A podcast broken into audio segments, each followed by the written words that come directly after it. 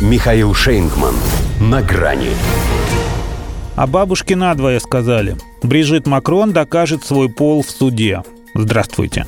На грани.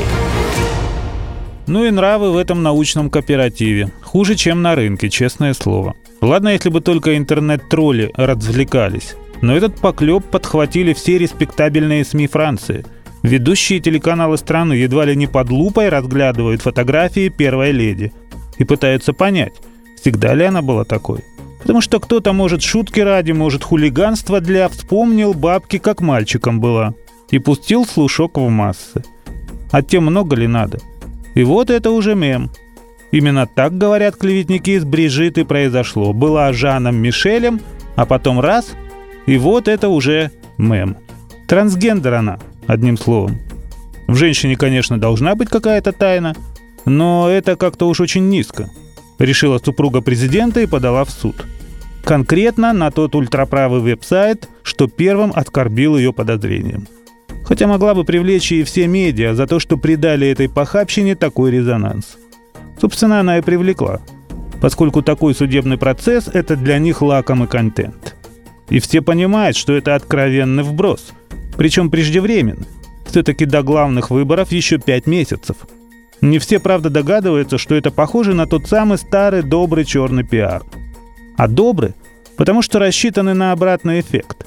Такой примитивной пошлостью за гранью каких-либо приличий обычно вызывают сочувствие к объекту подлых инсинуаций и уважение к тому, кто решительно заступится за него, пардон, за нее.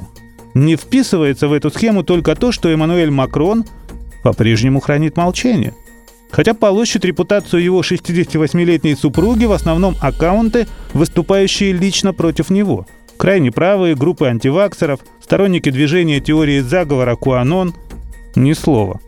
С другой стороны, и она оставалась на расстоянии, когда он пару лет назад в одиночку убеждал всю страну, что главный его телохранитель Александр Бенала его тело только охраняет, а не то, что вы подумали. Поверили немногие. Но с Брижит же все очевидно. Да, на любителя. Возможно, у них в доме именно она мужик. Однако трое взрослых детей от первого брака, рожденных в то время, когда женщину в положении еще не называли беременным человеком, а мужчину в этом же положении даже представить себе не могли. Так что для первой леди это немного больше, чем борьба за свое честное имя. В каком-то смысле это ее вызов новой морали – когда не родись красивой, а родись мужчиной, потом переродись и будет тебе счастье. Получается, не во всех лучших домах Европы считают, что трансгендер – это звучит гордо. Впрочем, может, поэтому Эммануэль и молчит, что он-то, в отличие от жены, именно так и думает. Все-таки они принадлежат к разным поколениям. Он уже совсем обтолерантился, а она родом еще из той, патриархальной Франции. И это, пожалуй, единственное, что выдает в ней мужское начало. До свидания. На грани с Михаилом Шейнгманом.